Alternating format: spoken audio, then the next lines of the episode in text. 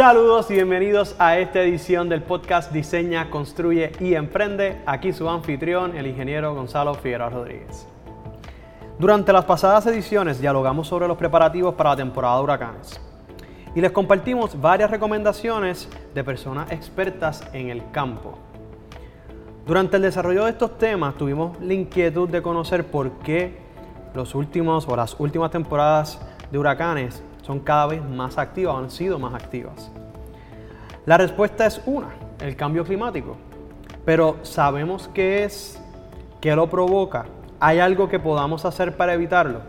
Las consecuencias del cambio climático incluyen sequías, escasez de agua, incendios graves, aumento en el nivel del mar, inundaciones, deshielo de los polos, disminución de la biodiversidad y tormentas o huracanes cada vez más catastróficos, entre otras cosas naturales que suceden. Para hablarnos sobre esto nos acompaña Alexander Díaz, periodista, relacionista y estratega corporativo. Hoy es director de comunicaciones corporativas y sostenibilidad en la agencia Arco Relations. Es portavoz de diversos asuntos importantes para Puerto Rico, entre ellos el cambio climático. Saludos Alexander, gracias por estar con nosotros. Saludos, saludos. Placer estar aquí. Agradecido con que hayas aceptado la invitación y antes de comenzar, ¿podrías hablar un poquito sobre tu experiencia cubriendo estos temas? Sí, bueno, yo empecé cubriendo este tema como periodista en el Caribbean Business, donde fui reportero y luego director, editor. Eh, y en el 92 eh, se dio la primera gran cumbre de cambio climático de las Naciones Unidas eh, y me tocó cubrirla y ahí descubrí la magnitud, la escala, la urgencia, la inmediatez eh, del tema y las diferentes dimensiones eh, globales y locales eh, que tiene el tema. Y he seguido, ¿no? desde allá para acá, pues llevo 20, 30, ¿cuánto es? 22, 30 años escribiendo, analizando, blogueando. Este, cuando fui periodista, pues cubrí el tema. cuando he estado fuera del periódico en, calidad de consultor, en calidad de, relacionista y analista también. Así que también soy asesor de varias organizaciones eh, en Estados Unidos eh, eh, sobre el tema. Así que me, une una, aparte de la pasión ¿no? de, de, la importancia que tiene este tema para la humanidad y para Puerto Rico. Y constantemente a la que hacías esto en, en, artículos para los periódicos y los medios locales e internacionales publican noticias sobre estudios científicos del cambio climático y el deterioro ambiental, la pérdida de biodiversidad ¿Cómo debe interpretarlos el ciudadano común y las autoridades en Puerto Rico? Bueno, aquí lo importante es seguir, eh, comenzar por la ciencia, lo que nos dice la ciencia, los científicos. Eh, salen estudios todas las semanas, todo el tiempo. Eh, aquí en Puerto Rico los científicos reciben esos estudios, hacen los propios locales y vemos un cuadro claro y un cuadro muy difícil para Puerto Rico. a nivel mundial, pues hay que entender ¿no? la, la, base de todo esto y eh, a nivel de entenderlo con más eh, eh, efectividad, es seguir el aumento en temperatura, el calentamiento, eso que se llama calentamiento global. las temperaturas globales se mantuvieron una franja bastante estable por milenios, ¿verdad? no subían fuera de esa franja, no bajaban fuera de esa franja. Y hoy estamos viendo en los últimos 200 y pico de años, desde la revolución industrial, que han aumentado ya un grado, punto uno, punto dos Celsius por encima de ese promedio. Y eh, lo que dicen los científicos es que no eh, puede pasar de 1.5 y mucho menos de 2 y mucho menos más de 2, eh, porque las consecuencias serían devastadoras para Puerto Rico y para el mundo entero. ¿no? Así que cuando uno sigue esos estudios, uno se da cuenta que por varias razones del sistema climático, especialmente los llamados tipping points o los puntos de inflexión, eh, donde una causa provoca otra, ¿verdad? Y, no hay forma de detener ese impacto, ese resultado. Pues estamos viendo que, eh, las temperaturas eh, ya no hay forma de detener ese aumento. O sea que ya sabemos, a una ciencia bastante cierta, que nos vamos a pasar del 1.5 grados Celsius ya para el 2030, estamos hablando de esta misma década más o menos, hay mucha gente que dice, ah, esto es el futuro, no es el futuro, es el presente, es ahora. Eh, y estamos viendo un aumento bastante acelerado en, las temperaturas globales. Y de ahí pues seguirá aumentando, este, probablemente sobrepase los 2 grados Celsius de aumento para el 2040, en la década de los 40, con toda probabilidad. Entonces, eh, miran, eh, luego de uno entender ese aumento y que es ya imparable, entonces estamos hablando de, las consecuencias y las consecuencias son nefastas. Estamos hablando de, de, huracanes tipo María y peor, con mucha más frecuencia, más intensidad, la sequía mucho más larga y más frecuente. el nivel del mar va a aumentar de una forma clara y devastadora.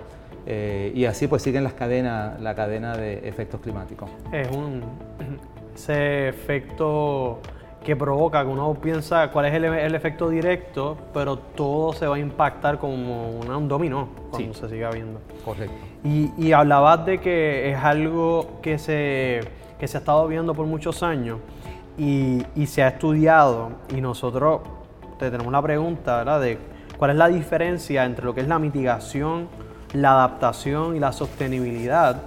Eh, ¿Cuál es esta de mayor urgencia e importancia? La diferencia es clara. Mitigación es, evitar, es prevenir el problema, pero ya, de nuevo, ya no hay forma de evitar ese aumento vertiginoso de la temperatura. Eh, aún así, hay muchas medidas de mitigación que ayudan en la adaptación. La adaptación es cuando uno se prepara, cuando uno toma medidas, cuando uno se prepara bien, eh, tanto a nivel de un hogar, negocio, país, comunidad, eh, gobierno, comunidad internacional. Así que la mitigación es donde realmente está el enfoque ahora, porque ante este aumento imparable de temperatura y las consecuencias nefastas, pues lo que urge es precisamente la adaptación y la preparación. La sostenibilidad incluye otras cosas, ¿no? ese concepto de sostenibilidad antes se entendía como el tema ambiental solamente, ahora es ambiente, es temas sociales, temas de educación, de salud, de inclusión, etc. Y por eso es que se, establece esa diferencia entre las tres. ¿Y cuál es el de mayor urgencia o importancia? El de mayor urgencia ciertamente es adaptación, porque ya las temperaturas no hay quien las detenga, van a seguir aumentando. De aquí a que se detenga esa temperatura, pues ya las consecuencias serán a un nivel eh, tan devastador que lo más importante es adaptarse y prepararse ahora porque de nuevo, esto está, ya empezó, ¿no? Ya nos dio María, eh, Irma pasó al lado a 180 millas por hora, eh, o sea que ya sabemos que vienen huracanes de 200 millas por hora, 220 millas por hora. En, Asia, por ejemplo, Filipinas ya ha sido azotada por huracanes de, de 200 millas por hora, 190, 195. Eh, en fin, estamos ya en la zona de peligro, en la zona de riesgo, y por lo tanto es ahora la cosa. Hay que prepararse ya, hay que adaptarse ya, con mucha urgencia. Y dentro de la adaptación y, la adaptación con estos huracanes que trata, también viene la resiliencia humana dentro de todo esto. ¿Qué áreas o funciones incluye y cuáles acciones e innovaciones proceden ante la crisis? Bueno, eh, ahí hay, hay, que separar, ¿no? segmentar eh, las acciones. Por ejemplo, el gobierno. El gobierno le toca eh, de forma directa y muy definida lo que es la infraestructura, lo que viene siendo las comunidades más vulnerables, esos servicios sociales eh, que el gobierno provee, porque siempre, eh, como sabemos, en estos temas de desastre natural, los más vulnerables son los más que sufren. Son los menos que provocan el problema porque no tienen suficientes emisiones, ¿verdad? Pero son los más que sufren las consecuencias y por lo tanto es responsabilidad del Estado eh, de unir los esfuerzos, buscar los fondos, en este caso fondos federales mayormente, para atender esas comunidades muy vulnerables. Eh, y entonces eh, la infraestructura. Eh, hablamos del puerto San Juan, por ejemplo, que el puerto donde, se, donde entra la mayor parte de la mercancía en Puerto Rico, con todo lo que nosotros importamos. ¿no? hablamos del aeropuerto, que por el nivel del mar no le queda mucho tiempo. Hay que empezar desde ahora a invertir en una alternativa, quizá un aeropuerto interno en el, en el, interior de la isla. ¿no? mirar el de Aguadilla, a ver si eso, si eso funciona. Pero ciertamente Luis Muñoz Marín como aeropuerto se va probablemente a perder en, poco tiempo, ¿no? Estamos hablando de unos 20, 25 años. Eh, probablemente ya el nivel del mar haya aumentado a un punto de que tanto el puerto de San Juan como el aeropuerto internacional eh, eh, se verán bien afectados y hay que empezar a invertir en esas soluciones desde ahora. Así que al gobierno le toca eso, a la empresa privada le toca mantener sus puertas abiertas y para eso tiene que invertir también en sus facilidades, en su cadena de suministro en su gente, en las comunidades donde vive sus empleados, eh, eh, también su, data networks eh, para que protejan su, data tan importante, el Internet, su capital. y entonces a las familias le toca seguir las instrucciones de la Cruz Roja Americana y entonces prepararse en su, en su plan de emergencia y, y ese manejo. Y en, en ocasiones tenemos esto que mencionas de, la acción, no necesariamente se está viendo una acción tan, tan rápida, o te pregunto, ¿se ha visto suficiente acción de parte de estas áreas que mencionas, gobierno, empresa mm. privada, la ciudadanía, para evitar, resolver o adaptarse al cambio climático y el deterioro ambiental? Eh, ¿O entiende que falta mucho por hacer? Bueno, falta casi todo por hacer. Lamentablemente, eh, claro, aquí hay, una, dificultad en que estamos viendo, que estamos aprendiendo, eh, y, este, y este descubrimiento es bastante reciente, ¿no? Y tiene que ver con lo, eh, con lo que ahora sabemos de cómo funciona la mente humana. La neurociencia está aportando mucho, mucho conocimiento, y ya sabemos que el ser humano, en su naturaleza, en su constitución, se le hace bien difícil, ya inherentemente, anticipar eh, un futuro tan distinto al que conocen. Entonces, como es tan distinto al que conocemos, porque esto nunca ha pasado, este, este grado de, aumento en temperatura, de disloque de todo, de colapso económico, social, eh, institucional, de, perder todas las costas, eh, de, tener un, de sufrir unos embates de huracanes tan frecuentes y tan intensos. O sea, sequías largas, aquí con una sequía de dos meses ya estamos en racionamiento. Eh, ya todos los expertos dicen que eh, Puerto Rico, así como el resto del mundo, eh, va a estar enfrentando sequías largas, se nos, se nos acaba el agua literalmente. O sea, ese futuro es bastante difícil verlo, predecirlo, proyectarlo. Sabemos que viene, pero sabemos los que nos metemos en esto, lo que estamos leyendo constantemente, sabemos los estudios, ¿verdad? Eh, pero el, político común, el comerciante común, el padre y madre común, el maestro, el ciudadano común, pero el político común, el empresario común, la familia común, eh, la ONG común en las comunidades, eh, pues ya sabemos por la neurociencia que no se le hace bien difícil y es por la naturaleza humana. Eso no hay forma de culpar a esas personas porque somos así, es nuestra raza, ¿no? Así que ante esa dificultad de entender el problema, de visualizarlo, pues es de entenderse que no van a tomar las acciones necesarias porque no lo ven. Por lo tanto, si lo que tú no entiendes, lo que tú no, no, aceptas o entiendes, pues no va a provocar una acción contundente.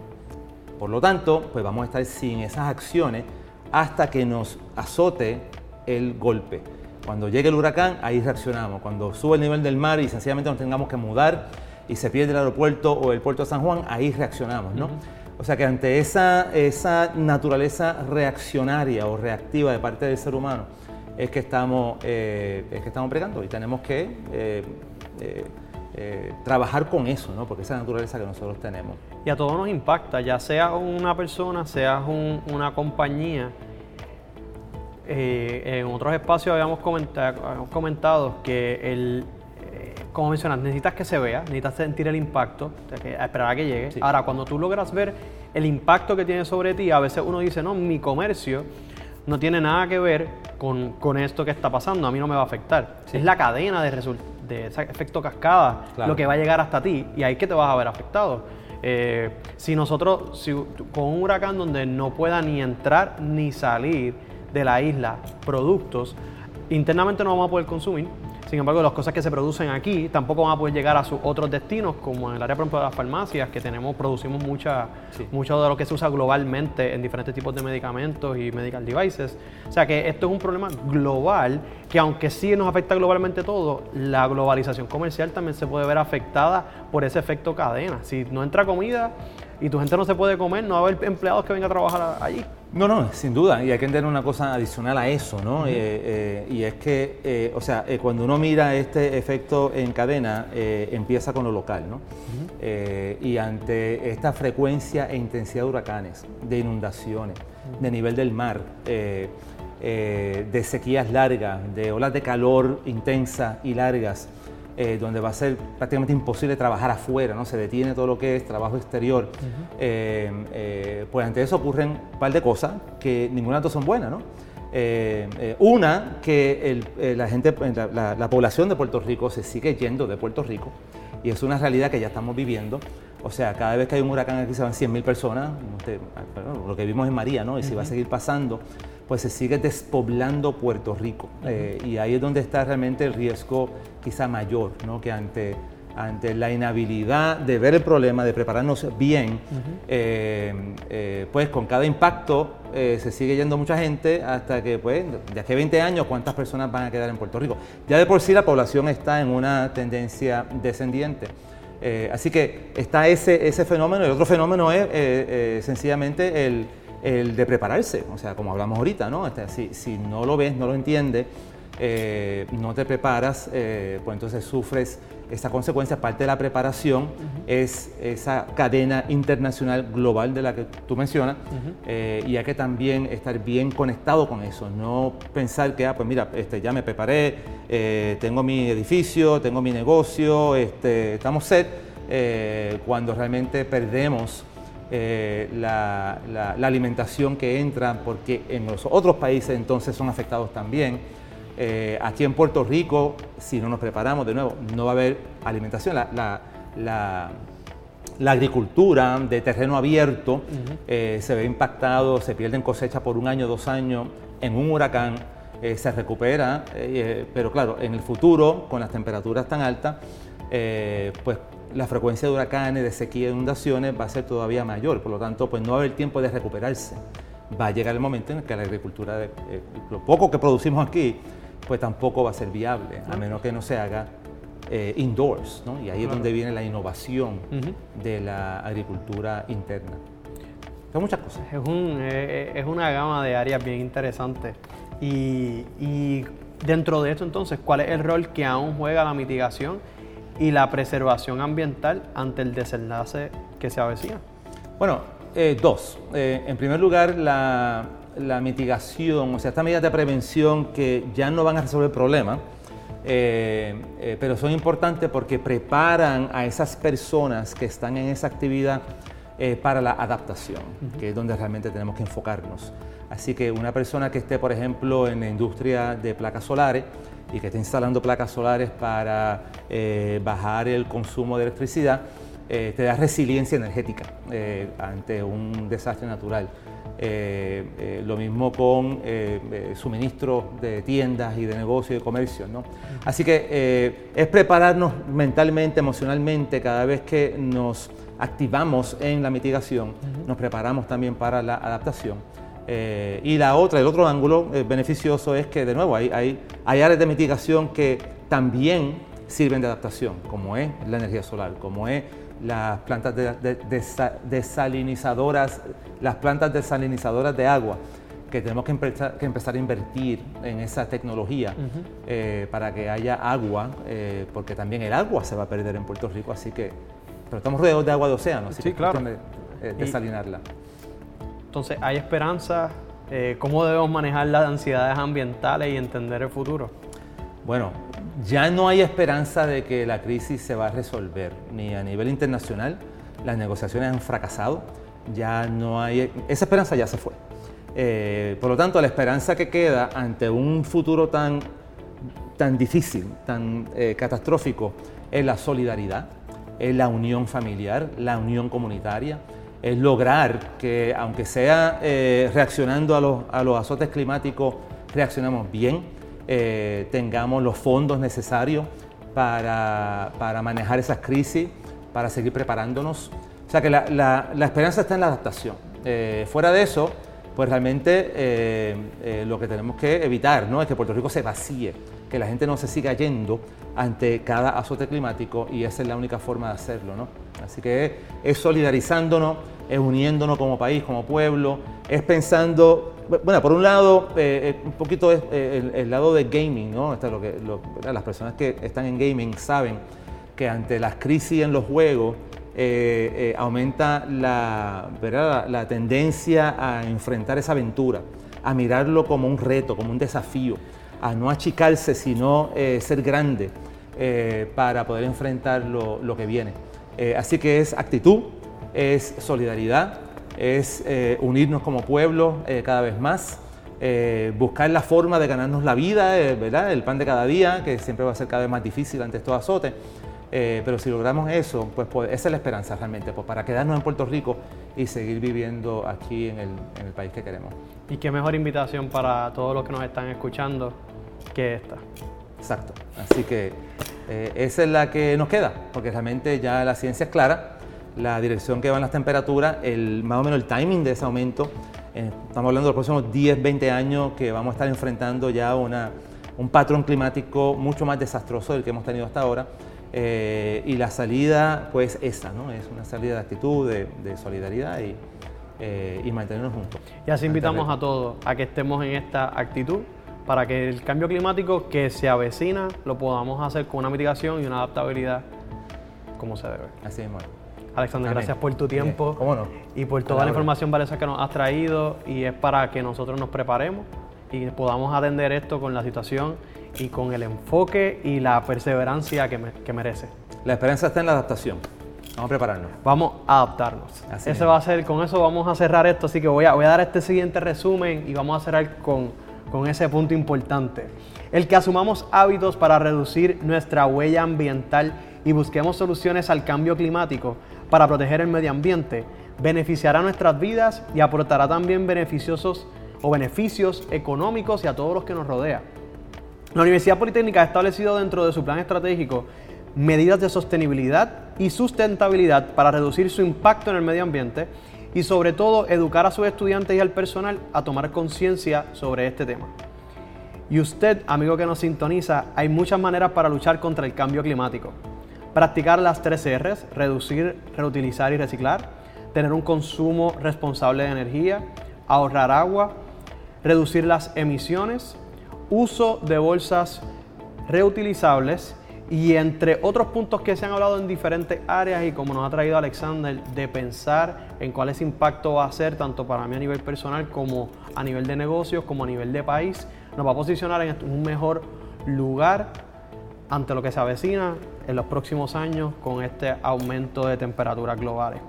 Hasta aquí el episodio de hoy y recuerden, hay que ser capaces de adaptarnos. Será hasta la próxima.